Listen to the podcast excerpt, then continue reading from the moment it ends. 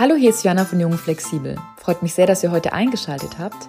Passend zu meiner 33. Folge wollte ich die Gelegenheit nutzen, ein neues Intro aufzunehmen, das sich in den letzten anderthalb Jahren doch einiges getan und vor allem auch verändert hat.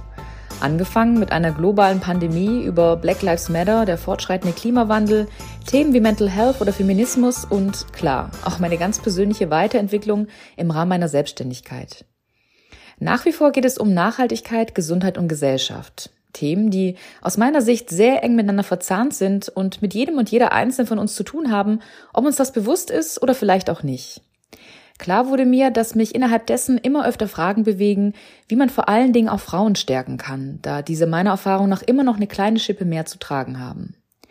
Zudem hatte und habe ich oftmals GründerInnen bei mir zu Gast, die aufzeigen, dass es eben doch möglich ist, aus altbekannten Strukturen auszubrechen und beispielsweise grüne Unternehmen zu gründen und dabei dennoch profitabel zu sein.